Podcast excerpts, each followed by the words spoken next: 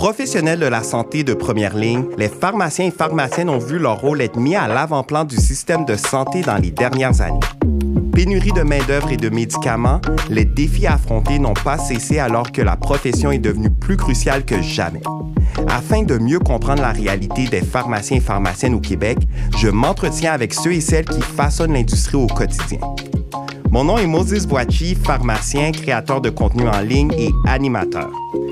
Bienvenue à Prescription Inc., un balado propulsé par Pharmascience.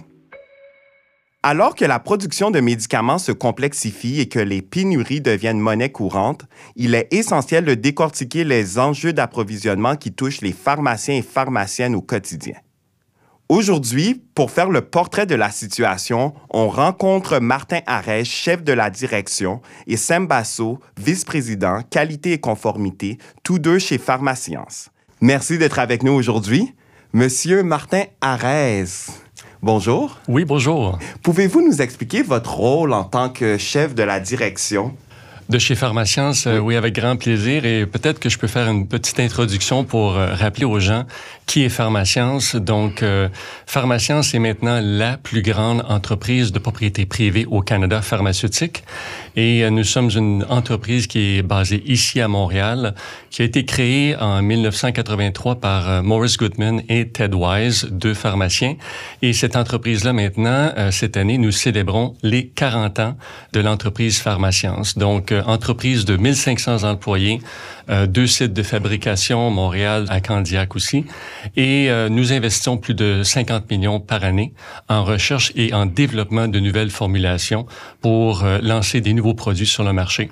Donc, mon rôle est en fait, comme chef de la direction, c'est vraiment de diriger cette équipe locale, mais aussi à l'international parce que nous fabriquons et nous commercialisons ces produits dans plus de 50 pays. S'assurer d'établir une croissance pour l'entreprise et c'est une des raisons pour laquelle nous débutons tout euh, prochainement un processus stratégique pour euh, avancer et poursuivre la croissance de Pharmascience au Canada, mais aussi partout dans le monde. Et votre rôle clé en tant que chef de la direction, si euh, je vous accompagne pendant une journée complète, à quoi ressemble votre journée? Qu'est-ce que vous faites au quotidien? Ben, je vous dirais que je passe beaucoup de temps en meeting, en réunion. Disons, j'ai plusieurs chapeaux euh, que je dois changer au cours de la journée, que ce soit des, un chapeau au niveau de l'approvisionnement. On passe beaucoup de temps à s'assurer que notre approvisionnement va être euh, efficace et, précis pour répondre aux besoins du marché. Mais dans la même journée, je peux passer aussi du temps avec nos gens de recherche et de développement, les gens qui travaillent sur le portfolio futur de Pharmascience, qui est très, très excitant, pour s'assurer qu'on puisse répondre aux nouveaux besoins de la société, des gouvernements, des patients, pour lancer des, des nouvelles innovations ou des nouveaux produits sur le marché québécois, canadien et à l'international. Et qu'est-ce qui vous a mené jusqu'à présent, si on se base sur votre parcours, vous avez un grand parcours dans l'industrie pharmaceutique. Est-ce que vous pouvez nous décrire ce parcours-là? Qu'est-ce qui va vous a mené aujourd'hui à être chef de la direction? Écoutez, euh, c'est une longue histoire, mais je, je, dirais que la raison principale pour laquelle, bien sûr, Euh, la raison principale pour laquelle je suis dans le, je travaille dans le marché pharmaceutique, c'est que j'ai eu la chance d'avoir un voisin qui demeurait tout près de chez mes parents. Donc, pendant mes études universitaires en, finance, en marketing, euh, j'ai travaillé pour une compagnie qui s'appelait Technilab, qui a été acquise depuis ce moment-là. Je travaillais en recherche de marché, en commercialisation, marketing et tout ça. Et j'étais vraiment passionné par ce marché-là, de pouvoir euh, voir qu'une compagnie pouvait lancer des produits plus abordables auprès des patients pour sauver de l'argent auprès des gouvernements. Et et euh, donc, euh, ça m'a amené à travailler dans plus de neuf compagnies pharmaceutiques, principalement au niveau innovatrice au départ, mais depuis 2016 euh, maintenant, j'ai changé pour le marché générique des biosimilaires, mais aussi des produits de spécialité. Donc, j'ai eu un parcours qui m'a permis d'évoluer au départ comme représentant dans la direction marketing comme chef des ventes et j'ai eu aussi un parcours à l'international qui m'a amené à travailler en Europe en Suisse, mais aussi dans les pays de la Scandinavie, à l'idée des équipes pour lancer des produits partout, en fait, dans le monde, au niveau du diabète, de plusieurs autres euh, maladies.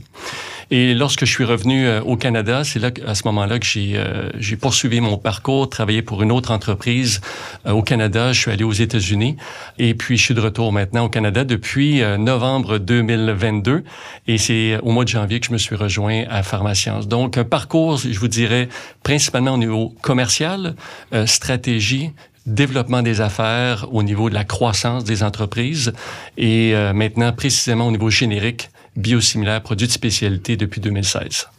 En deux phrases, la plus grande différence en travaillant pour une compagnie innovatrice versus générique, si ça reste dans l'industrie, mais quelle est la différence pour vous? Ben, le générique, et je dirais, euh, par les approches commerciales, c'est un marché beaucoup plus business avec des relations plutôt avec des pharmaciens, des ententes commerciales. Et le côté euh, pharmaceutique pur, je dirais, euh, c'est beaucoup plus orienté vers le médecin, vers le développement d'innovation. Donc, innovation, médecin versus le côté générique qui est plus business. C'est un, un, marché qui est beaucoup plus rapide. Dans le domaine innovateur, on peut lancer, si on est chanceux, un peut-être même deux produits par année, tandis que du côté générique, chez Pharmacience, on a un portfolio de produits et plusieurs produits dans le futur. On peut lancer par année 15 produits euh, qui vont avoir beaucoup, beaucoup d'impact. Merci. Et là, je vais aller vers votre collègue, Monsieur Sembasso. Euh, Monsieur Semba, en quoi consiste votre rôle chez euh, Pharmacience? Alors, euh, bonjour. Euh, merci de l'invitation. Alors, je suis euh, chef pharmacien depuis 2000, janvier 2017, donc en ma qualité de vice-président qualité et conformité globale.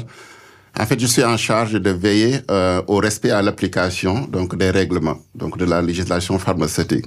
En ce sens que nous assurons de garantir la qualité des médicaments que nous fabriquons, mais aussi de la conformité de nos opérations par rapport à la réglementation en vigueur, mais surtout aussi d'assurer la sécurité des patients. Alors c'est à travers mes équipes, euh, donc on a une équipe à peu près de 300 personnes qui travaillons euh, tous les jours au respect de ces politiques-là à travers, donc ça peut être au niveau de la documentation, contrôle de, assurance de la qualité, mais aussi du contrôle de la qualité à, travers nos laboratoires, les analyses que nous faisons donc euh, en cours de fabrication ou sur les produits finis, donc des analyses chimiques ou physiques ou microbiologiques justement pour garantir que les produits que nous produisons donc respectent euh, donc euh, les normes. Alors euh, c'est ça le travail en fait. juste pour retracer un peu, je suis pharmacien de formation aussi. J'ai été. oh pharmacien. Bonjour collègue. bonjour chers collègues. Alors j'ai étudié à l'université Charente Diop de Dakar. J'ai complété mes études par une spécialisation donc à Montpellier à l'Institut européen de pharmacie industrielle. j'ai eu la chance de travailler là-bas en Europe dans des laboratoires et euh, je suis arrivé ici euh, il y a à peu près une trentaine d'années, euh, où j'ai travaillé aussi chez Technilab. C'était ma première, mon premier poste en 96. Est-ce que vous vous connaissiez Non, on ne se pas. J'ai commencé la, ma carrière donc dans des laboratoires et puis bon, depuis bon, j'ai travaillé pas mal de pour pas mal de compagnies ici au Québec. Euh, mais aussi à travers le Canada, au Manitoba, en Ontario. J'étais aux États-Unis juste avant de revenir à Montréal, donc travailler avec pharmacien. Donc ça m'a permis quand même d'acquérir une vaste expérience dans le domaine que je mets aujourd'hui au profit de Pharmacience depuis que je suis avec, euh, avec Pharmacience. Alors, si je comprends bien, tous les deux, vous étiez un peu partout dans le monde, vous connaissez l'industrie euh, à différents endroits dans le monde, plusieurs compagnies. Et nous, en tant que pharmaciens, on est souvent dans notre pharmacie. On, sert, on explique les médicaments, que ce soit générique ou novateur, mais aussi on a souvent des questions de nos patients par rapport à la fabrication des médicaments. Okay? Et souvent, euh, ces questions-là viennent euh, en termes de temps quand il y a des rappels. Oui, tout à fait. la contamination, des choses, les gens sont inquiets et ils veulent savoir souvent les étapes de fabrication des médicaments. Alors, ma question pour vous, Semba, c'est, en tant que pharmacien, qu'est-ce que nous devons savoir par rapport aux grandes lignes, aux grandes étapes de la production des médicaments? Donc, euh, on peut regarder ça sur plusieurs aspects. Donc, euh, si on regarde toute la chaîne de valeur, donc au niveau de de l'industrie pharmaceutique. Donc, il y a la recherche et développement, la recherche fondamentale, on va pas s'atteler là-bas, mais aussi il y a tout le côté de la formulation et le développement pharmaceutique. Ça, c'est pour permettre, en fait, que euh, la substance active, euh, donc il y a une certaine activité thérapeutique, de le mettre au point pour en permettre l'administration, que ça soit sous forme euh, comprimée capsule, sous forme mmh. liquide ou stérile par intraveineuse intramusculaire. Et par la suite, donc, euh, on se soumet à des essais cliniques. Et pour les euh, médicaments génériques, il faut démontrer à travers des études de bioéquivalence que le médicament qu'on va mettre au point, justement, a les mêmes propriétés euh, ou les mêmes propriétés thérapeutiques ou les mêmes effets cliniques que le médicament de référence de l'innovateur. Mais ça, c'est un bon point parce que souvent, on a cette question de nos patients, la différence entre le générique et le médicament novateur. Ils pensent qu'il y a eu moins de recherches, moins d'études, mais non. il y a des études qui sont faites par rapport à aux médicaments génériques. Et ça, on le fait même avant de soumettre le médicament pour approbation au niveau des agences réglementaires.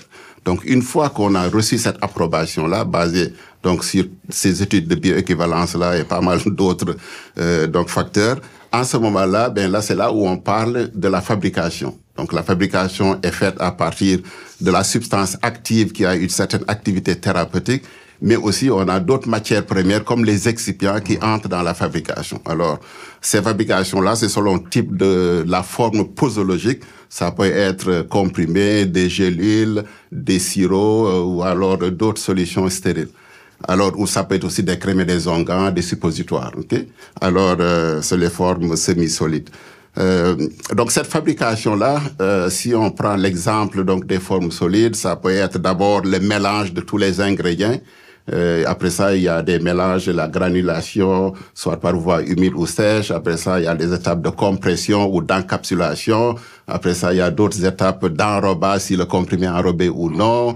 Et par la suite, euh, le médicament il est conditionné sous sa forme finale, donc pour être rendu disponible au niveau des pharmacies, des hôpitaux ou certains établissements de soins. Alors, euh, c'est sûr que toute cette fabrication aussi, comme je dis, il y a beaucoup de contrôles en cours de fabrication qui sont faits. Donc, euh, comme je dis, par mes services, ces contrôles-là visent à assurer à toutes les étapes de la fabrication que le médicament qu'on produit rencontre les spécifications établies. Donc, établies euh, par par euh, donc établi par, par par par nous donc qui ont été aussi soumis et approuvés. Non par euh, Santé Canada? Ben, il y a d'abord, c'est établi par nous, donc euh, il y a des critères, ou souvent aussi c'est des produits qui répondent à la monographie, donc la pharmacopée européenne, la pharmacopée africaine ou autre. Des fois, c'est comme on appelle, par exemple, ça peut être aspirine USP ou acétaminophène USP. Donc, selon une certaine pharmacopée, en ce moment-là, bien, on doit se respecter la monographie telle qu'elle. Donc, le dosage, euh, le, les impuretés, euh, donc tous ces tests-là doivent être faits et démontrer que le produit rencontre ces spécifications-là. Euh, donc, une fois qu'on a démontré que c'est rencontre sur le produit vrac, avant même d'être emballé, et là, on va procéder au conditionnement. Et après ça, on procède aussi à l'étiquetage, donc qui va dire le, nom du médicament, euh, donc la force, les indications et contre-indications, et puis le niveau de dos et la date d'expiration. Il y a aussi le contrôle post-market, c'est-à-dire une fois que le produit a été testé, analysé et libéré sur le marché, on se doit aussi de le suivre jusqu'à donc l'expiration du produit sur le marché. Alors c'est ce qui nous amène à faire des tests en cours qu'on appelle des tests stabilité. Donc chaque année, on présente un lot qui représente toute la fabrication de cette année-là et qu'on suit à un intervalle régulier pendant toute la durée de vie du produit. Si le produit, par exemple, a une durée de vie de 24 mois ou 36 mois, on se doit de le tester jusqu'à la fin. Et c'est ça qui amène des fois, bon, on se rend compte qu'il y a des problèmes en cours, euh, de, en cours euh, donc de vie et c'est ce qui amène souvent des retraits de marché, que les rappels. Les fameuses les ruptures d'approvisionnement. Oui, exactement. Donc c'est on se rend compte pendant la une fois que c'est après que le produit a été libéré donc relâché sur le marché qu'on se rend compte peut-être il y a des problèmes de contamination ou des dosages. Euh, et, et ces étapes-là, est-ce que c'est des étapes communes à l'industrie pharmaceutique générique? Est-ce qu'il y a une, euh, une certaine uniformité dans ce processus de fabrication parmi les compagnies? C'est pas mal la même chose partout, je dirais, que ce soit ici en Amérique du Nord, en Europe ou bien en, Asie. Donc, euh, les étapes de fabrication sont mêmes. Il peut y avoir certaines, donc selon le type de médicament, il peut y avoir une certaine différence.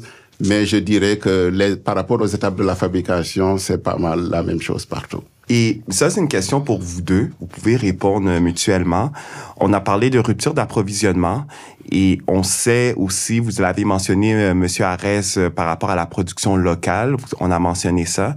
Pourquoi si peu de compagnies génériques euh, produisent localement?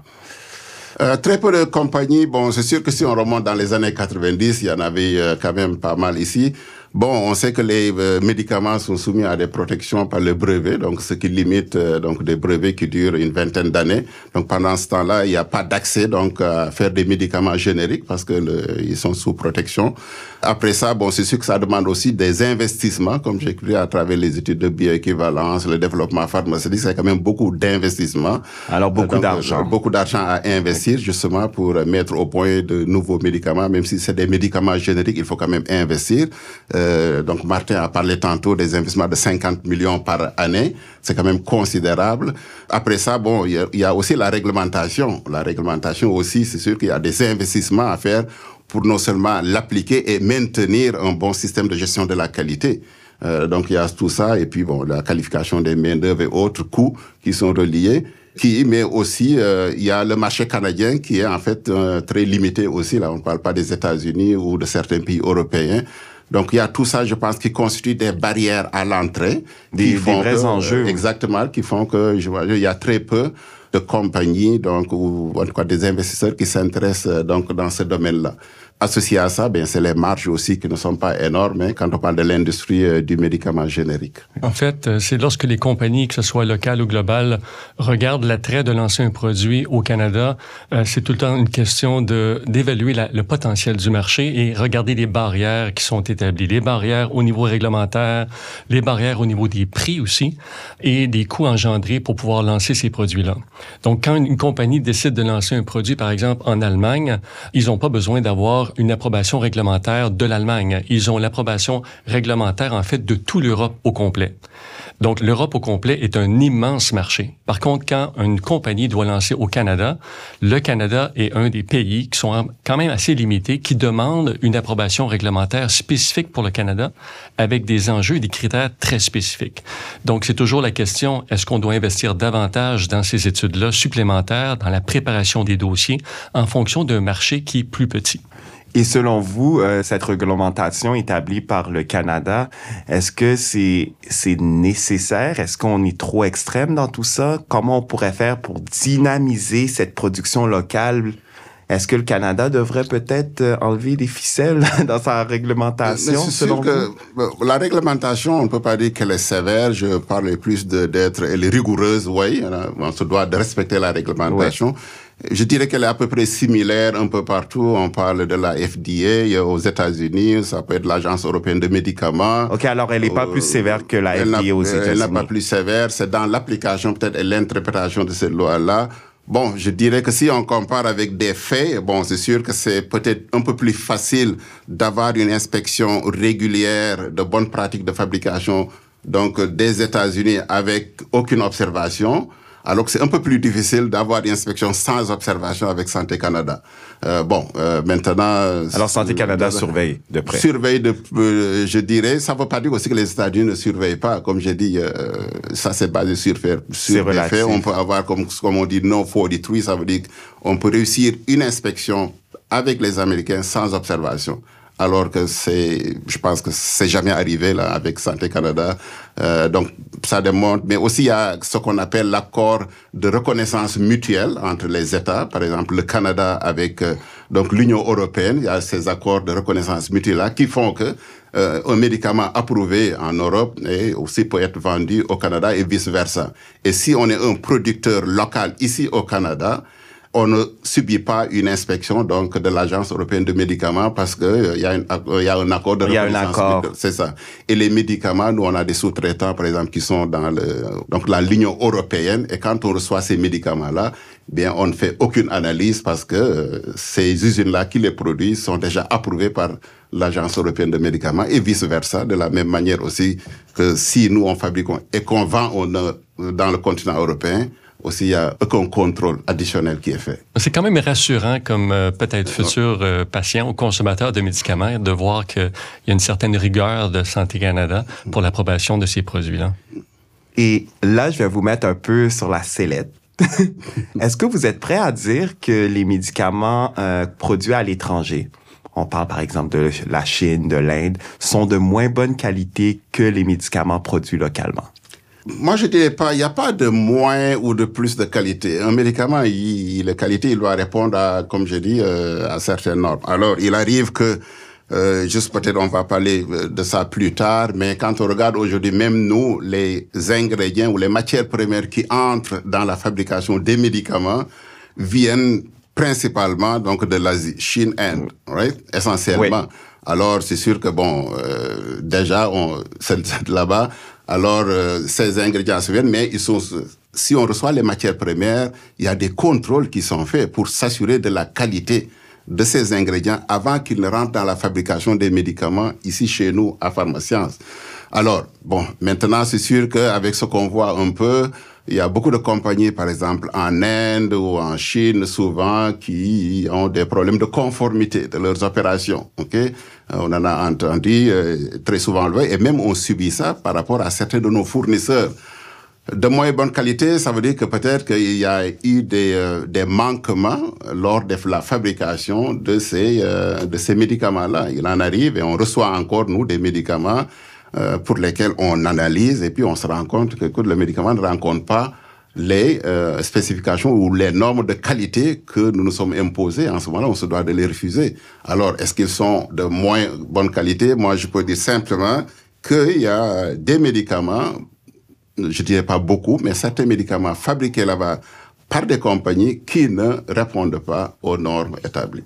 Dans notre stratégie de sélection des partenaires à l'étranger, euh, il y a toute une équipe qui est déployée en fait pour faire des audits.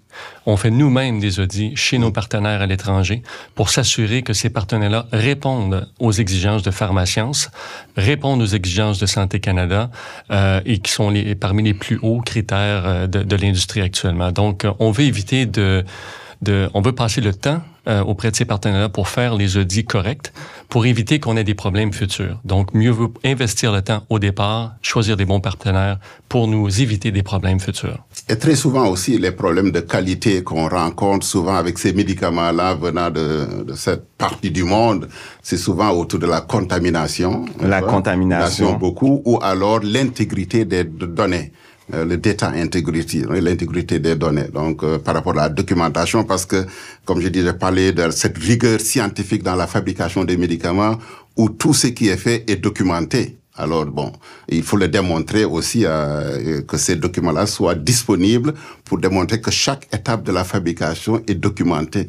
Euh, donc souvent aussi, bon, il y a des manquements par rapport à cette documentation-là, qui fait qu'il y a un certain doute par rapport à la qualité. Donc, euh, et des fois qu'on ne peut pas voir simplement à travers une analyse, n'est-ce pas? Donc, euh, il faut autant faire un, un, audit de la documentation, mais aussi faire des analyses en plus. Donc, euh, et c'est comme ça que nous, les médicaments qu'on reçoit ici chez Pharmaciens, qui nous proviennent de là-bas, ben on, on a autant la documentation et toute la documentation qui encadre la fabrication des médicaments, mais aussi on s'impose de faire des analyses dans nos laboratoires. c'est vrai, exactement, écrit dans exactement, les rapports. C'est ça. Donc euh, il y a toutes ces vérifications là qu'on s'impose. Et ça, c'est comme on dit, ça, ça, si les médicaments viennent des pays, comme on dit, non MRA, c'est-à-dire qui ne sont pas dans cet accord de reconnaissance mutuelle-là, on fait systématiquement donc ces analyses-là, donc dans les, la Chine et, et l'Inde. Vous avez parlé des barrières initialement de la production locale, mais si on se concentre aussi sur les avantages d'une production locale, quels sont les avantages pour un pharmacien dans sa pharmacie, une pharmacienne avec leurs patients, d'avoir des médicaments qui sont faits localement? Les avantages concrets là, pour nous qui est sur le terrain, Selon vous, quels sont ces avantages? Je, dirais euh, tout d'abord que euh, tous les pharmaciens, que ce soit cette année, il y a, son recul il y a cinq ans, ont vécu et vivent encore des enjeux importants au niveau de l'approvisionnement. Donc, c'est une préoccupation de chacun. En faisant affaire avec une compagnie qui fait non seulement la recherche, le développement, mais aussi la production locale, on s'assure d'avoir un partenaire qui est constamment centré sur les besoins du marché local et qui permet aussi d'avoir une agilité, une flexibilité, une rapidité de réponse beaucoup plus rapide euh, que si une compagnie fait affaire et fait l'importation de produits euh, pharmaceutiques pour le marché canadien. Je dirais un autre aspect qui est non négligeable, c'est toute la stratégie ESG, environnement, l'impact social et, gouvernement, et la gouvernance que la compagnie Pharmacience a présentement. Au niveau de l'impact environnemental, en faisant affaire avec une entreprise qui est locale, le footprint ou l'impact environnemental est beaucoup moins élevé qu'une entreprise qui va importer les produits et tous les produits finis qui viennent de l'international et comment encourager le gouvernement à permettre aux compagnies génériques, alors on parle de toutes les compagnies, à produire plus localement? Présentement, euh, en fait, il n'y a pas de solutions concrètes euh, qui sont offertes par les gouvernements. Par contre, Pharmascience, on, nous sommes en discussion avec les différents ministères pour euh, expliquer en fait davantage les avantages pour les gouvernements d'investir dans la production locale. On le vit avec la pandémie et nous ne sommes pas à l'abri d'une nouvelle pandémie, de pouvoir avoir une production locale, une recherche locale et une présence locale pour répondre aux enjeux locaux ici au Québec et au Canada. Donc, euh, certaines pistes euh, que nous évaluons présentement et que nous sommes en discussion, c'est que, par exemple, offrir des crédits en recherche et développement, offrir aussi des, des avantages crédits fiscaux pour les salaires qui sont beaucoup plus élevés au Québec, au Canada, par rapport aux producteurs internationaux, euh, nous permettrait justement d'être davantage compétitifs euh, et de répondre aux besoins euh, ici locaux.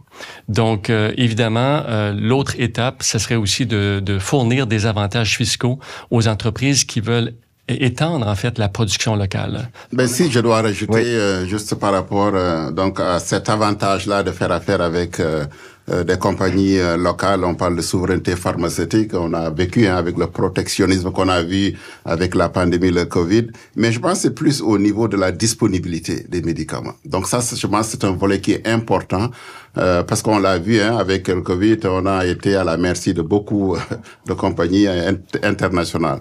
Il y a aussi cette rapidité-là que Martin a mentionné. Donc, des problèmes, il va en avoir. C'est des usines de production. On peut rencontrer des problèmes. Alors, euh, la rapidité, justement, avec laquelle on règle ces problèmes-là pour assurer une meilleure disponibilité de ces médicaments-là, je pense que ça fait toute la différence. Je peux donner un exemple que si, par exemple, on reçoit un médicament de l'étranger et qu'on se rend compte lors des analyses qu'il y a un problème, ça peut prendre euh, trois à six mois avant de pouvoir régler. Pendant tout ce temps-là, ben, il n'y a pas de médicaments disponibles sur le marché. Alors, euh, donc, il y a tous ces aspects-là, je pense qu'il faudra causer. En plus aussi, il y a la main-d'œuvre. On parle des emplois, donc euh, l'emploi local, on parle de la qualification de la main-d'œuvre. Mais en parlant d'emploi, on sait que produire localement coûte plus cher. On a parlé des investissements qu'il faut, mm. mais payer les employés ici c'est clair, on va pas se mentir, ça va coûter plus cher que en Chine et en Inde. Mm. Est-ce que ça pourrait faire augmenter le prix des, des génériques? Ben c'est sûr que ça coûte euh, plus cher par rapport à un médicament donc qui est fabriqué euh, donc en Inde.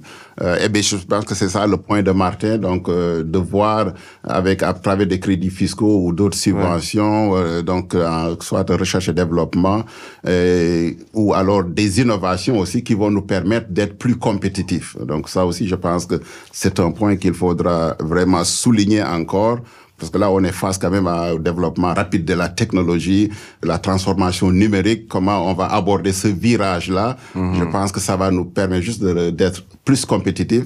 Et ça, on a besoin de l'accompagnement, je suis que des gouvernants.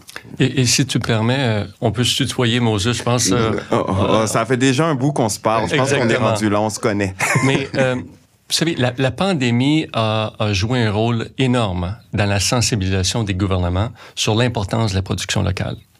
On revient il y a cinq ans, et si vous me permettez, je vais vous poser la question.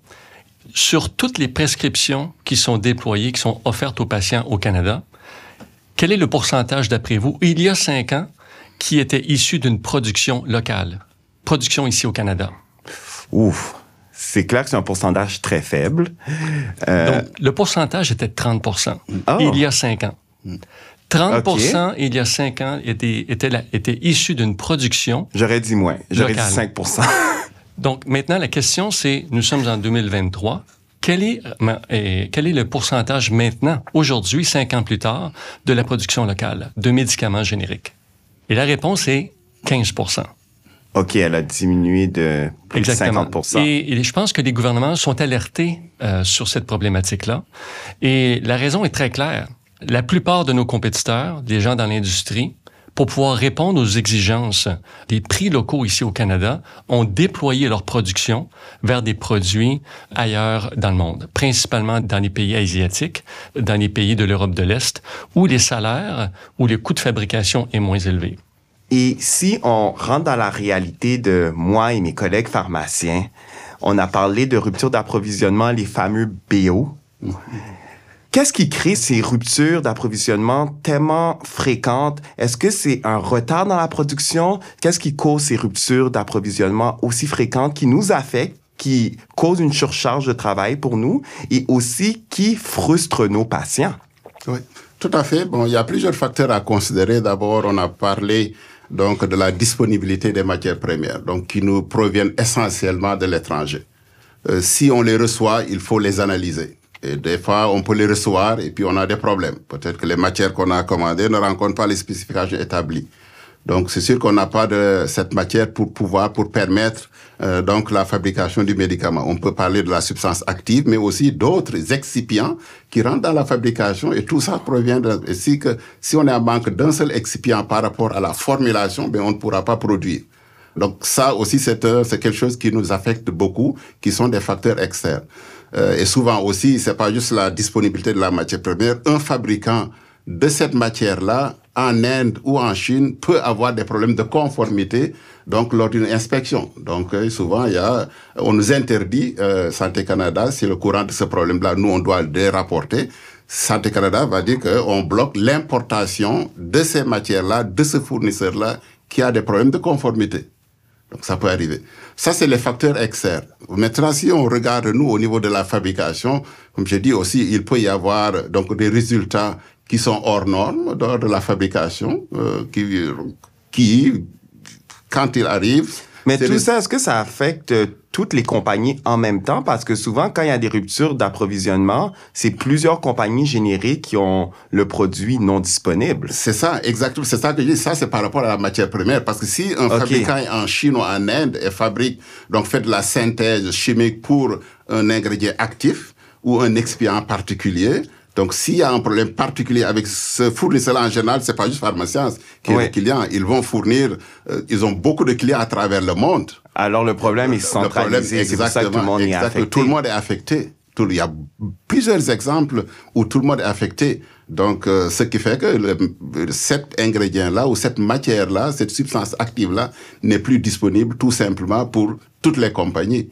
Alors, c'est là où on va voir d'autres alternatives. Et très souvent aussi, c'est de gros producteurs. C'est peut-être la seule source d'approvisionnement de cette matière-là. Donc, ce qui complexifie aussi euh, tout le problème. Mais pourquoi?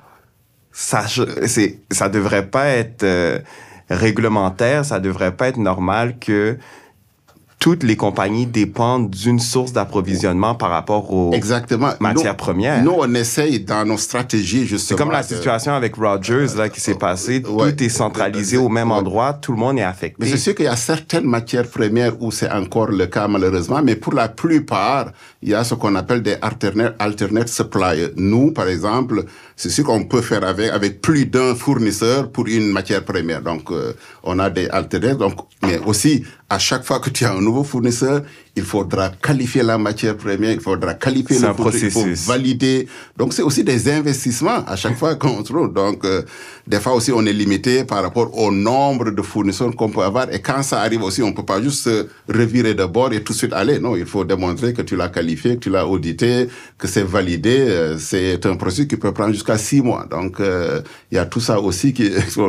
euh, Je vous crois, parce que parfois, il y a des ruptures d'approvisionnement qui durent très, très, très longtemps. Et ça, c'est encore les facteurs internes, comme si aussi, il peut y avoir aussi, nous, à l'interne aussi, pendant la fabrication d'un produit, qu'il y ait euh, certains problèmes qu'on rencontre, donc, qui sont des écarts par rapport à la réglementation, où on se doit de faire des investigations, de trouver la cause, et puis tout ça aussi peut prendre un certain temps. Bon, c'est un peu plus peut-être euh, le temps n'est pas très long par rapport à, à, l'étranger, ça peut durer une quinzaine, vingtaine de jours euh, qu'on règle le pour le, le temps qu'on prenne pour régler le problème. Alors. Euh...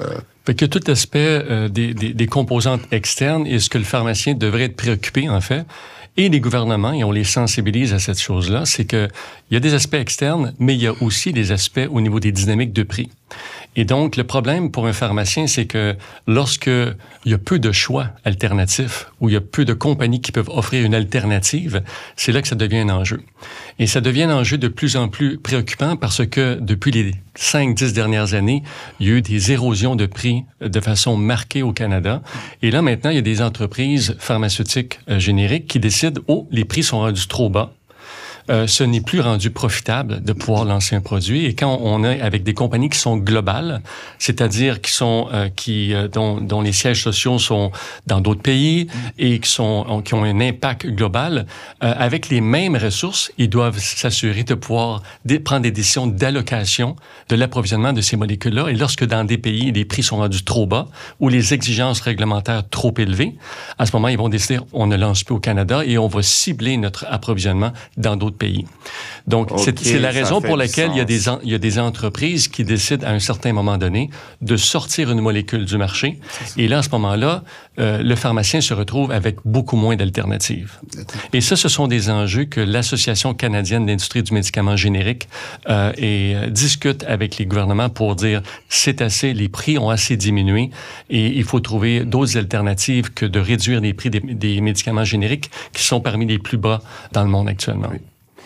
On aimerait savoir, nous, en tant que pharmaciens, qu'est-ce qu'on peut faire pour éviter et gérer des ruptures d'approvisionnement? Sur le terrain, concrètement, qu'est-ce qu'on peut faire? Si on peut aider l'industrie et aider nos patients inévitablement, qu'est-ce qu'on peut faire pour éviter ces ruptures de stock? Ben écoutez, je vais peut-être commencer, Samba, n'hésite pas à, à poursuivre. Euh, mais écoutez, il y a des logiciels qui existent. Des logiciels existent pour de la gestion d'inventaire. Certains logiciels sont mieux que d'autres. Euh, en général, les bannières, les chaînes euh, supportent les, les, les, pharmaciens avec ce, ce genre de logiciel-là. Donc, euh, moi, je, je, je, suis convaincu que les, les pharmaciens qui nous écoutent en ce moment utilisent ces logiciels-là. La deuxième chose, c'est pas juste de se fier au logiciel, c'est de s'assurer d'avoir euh, le staff, les employés de qualité qui vont prendre des stratégies euh, précises en fonction des, des gestions d'inventaire et d'être vraiment au pouls, à l'écoute des différentes euh, dynamiques sur le marché. Donc, c'est important d'avoir des relations avec les compagnies pour anticiper des, prix d'inventaire, de prendre des décisions proactives pour augmenter les inventaires en prévision d'enjeux précis. Mais je dirais euh, aussi, c'est très important pour les pharmaciens de bien choisir leurs partenaires. Et Semba, ma question pour toi serait, quels sont les prochains défis de l'industrie pharmaceutique? On parle en général à quoi nous, en tant que pharmaciens, on devrait s'attendre par rapport à l'industrie pharmaceutique? Bon, c'est sûr que euh, les défis, euh, ils peuvent être euh, nombreux. Il y a d'abord la transformation numérique, comme on a dit. Donc, on se connaît que l'industrie pharmaceutique est une industrie traditionnelle, donc on doit s'adapter donc par rapport à ces nouvelles technologies-là, mais en même temps aussi respecter la réglementation. Alors, comment est-ce que... C'est une balance. Oui, exactement. Qu'on pourrait travailler avec les agences réglementaires justement pour nous qu'on puisse aborder cette, ce virage numérique-là pour qu'on puisse donc euh, être plus compétitif. Donc on n'a pas le choix. On ne peut pas continuer à avoir des processus manuels. Chez Pharmaciens, on a déjà commencé ce virage-là. L'autre enjeu ou défi aussi, c'est au niveau de la disponibilité de la euh, main-d'œuvre et de la qualification de la main-d'œuvre. On connaît tous la pénurie de main-d'œuvre aujourd'hui. Alors, ça affecte l'industrie pharmaceutique. Oui, ça affecte, ben oui, ben oui, ça affecte beaucoup même l'industrie pharmaceutique aujourd'hui. Donc, de pouvoir assurer cette stabilité-là, donc on est dans un environnement très réglementé. Alors, vous imaginez que si on n'a pas donc la main d'œuvre qu'il nous faut, ça va être difficile de maintenir, euh, donc d'entretenir donc euh, une bonne gestion donc de nos systèmes qualité. Alors euh, et non seulement il faut avoir la main d'œuvre, mais aussi avoir une main d'œuvre qualifiée. Donc ça c'est sûr que c'est ça constitue un des, des. L'autre chose c'est au niveau de la réglementation pharmaceutique. On a dit qu'elle est de plus en plus stricte et rigoureuse. Aujourd'hui, on vit euh, beaucoup avec euh, les tests de nitrosamine, right? Donc, euh, qu'on nous impose aujourd'hui, qui donc test de nitrosamine, ça c'est un test pour, donc pour, les, pour des impuretés qui sont réputées être cancérigènes, exactement. Donc il y a beaucoup de molécules aujourd'hui qui ont été soit par rapport au procédé de synthèse chimique donc des ingrédients actifs, donc qui aujourd'hui pourraient poser un problème de santé publique en ce sens que il pourrait y avoir euh, un certain niveau d'impureté qui serait peut-être cancérigène. Alors, euh, donc, on se doit aujourd'hui pour toute nouvelle molécule ou, les, ou des molécules déjà en commercialisation, de démontrer que justement euh, ce niveau d'impureté-là est à un niveau acceptable qui ne puisse pas causer donc un problème de santé publique. Donc euh, on a ces réglementations. Euh, par rapport aussi à la fabrication des médicaments, il y a aussi une législation de plus en plus rigoureuse. On a parlé de notre usine de produits stériles. On connaît que les médicaments stériles, parce que c'est intraveineux ou intramusculaire, requièrent une législation beaucoup plus rigoureuse. Alors, il faut aussi beaucoup d'investissements pour essayer de contrôler, avoir des stratégies de contrôle de la contamination quand on fabrique donc euh, ces produits-là. Alors, euh, c'est tout ça, je pense, qui constitue des défis euh, pour l'industrie aujourd'hui, alors que si, oui, on parle de souveraineté euh, donc pharmaceutique, de production locale, mais ça vient aussi avec tous ces changements-là qui requièrent des investissements énormes pour donc le médic en tout cas l'industrie de fabrication des médicaments génériques pour lesquels on sait que déjà on a des enjeux euh, donc de prix. Donc il y a aussi la pression donc sur les prix euh, donc à travers soit les gouvernements ou les compagnies d'assurance qui aujourd'hui veulent payer moins et rendre ces médicaments accessibles donc aux patients. Alors il y a une certaine pression aussi que nous nous subissons donc sur les prix des médicaments qui aussi euh, non seulement réduisent euh, les marges mais aussi nous mettent dans une situation où il y a moins peut-être d'investissement en recherche et développement ou pour maintenir nos systèmes de qualité. Mais du côté plus positif, est-ce qu'il y a des choses que vous voyez qui augurent bien? Par exemple, dans le sens, on est sur la bonne lancée. Je vous parle pas par rapport à pharmacien, je parle à travers euh, l'industrie pharmaceutique euh, au complet. Ben écoutez, ce que je dirais, pour ajouter à ce que Samba a mentionné, euh, nous sommes présentement avec l'industrie euh, canadienne de l'industrie du médicament générique. Nous sommes sur les dernières étapes de négociation avec les gouvernements. Euh, l'industrie canadienne, euh, en fait, le, Pan Canadian Pricing et Pharmaceutical Alliance, qui est en fait un groupe de différents représentants des gouvernements québécois, euh, ontariens et des différentes provinces pour s'entendre en fait sur les nouvelles négociations de prix. Il y a cinq ans, il y a eu une première négociation qui, euh, avec cette, cette entente, a amené un gel des prix euh, sur une période de cinq ans. Cette entente est sur le point de se terminer et euh, sans aller dans les détails qui sont confidentiels, l'industrie, pour nous, c'était important d'éviter d'autres érosions de prix. Euh, je pense qu'on s'en va dans la bonne direction. Et je pense que la dernière pandémie a amené un niveau de sensibilisation auprès des gouvernements pour dire, bon, euh, oui, il y a eu de l'érosion de prix dans les 5-10 dernières années, mais il y a un niveau de prix où je crois que les gouvernements réalisent qu'on ne doit pas dépasser ça parce que s'il y a plus d'érosion de prix, inévitablement, les compagnies vont réduire leur offre de produits au Canada et possiblement même retirer des produits. Donc, euh, je pense que... qu'on veut pas. Et c'est ce qu'on veut pas. Et je pense que je, terminerai peut-être sur cette note positive que nous sommes sur le point de, de, terminer une négociation qui devrait amener un certain niveau de sécurité et de, de transparence avec les gouvernements pour les prochaines années.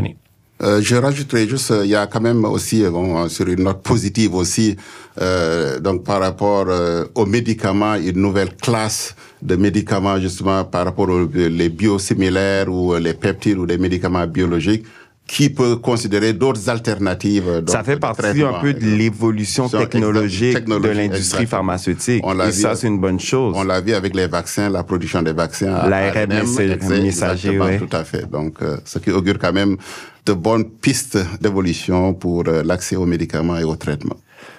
Merci à vous de nous avoir éclairé quant au dessous de la fabrication des médicaments génériques. Ce que je retiens, c'est que la production locale est une piste intéressante pour assurer une meilleure stabilité d'approvisionnement dans les pharmacies du Québec. Je suis vraiment curieux de voir de quelle façon les législations gouvernementales vont évoluer dans les prochaines années. Merci encore à vous deux pour votre temps.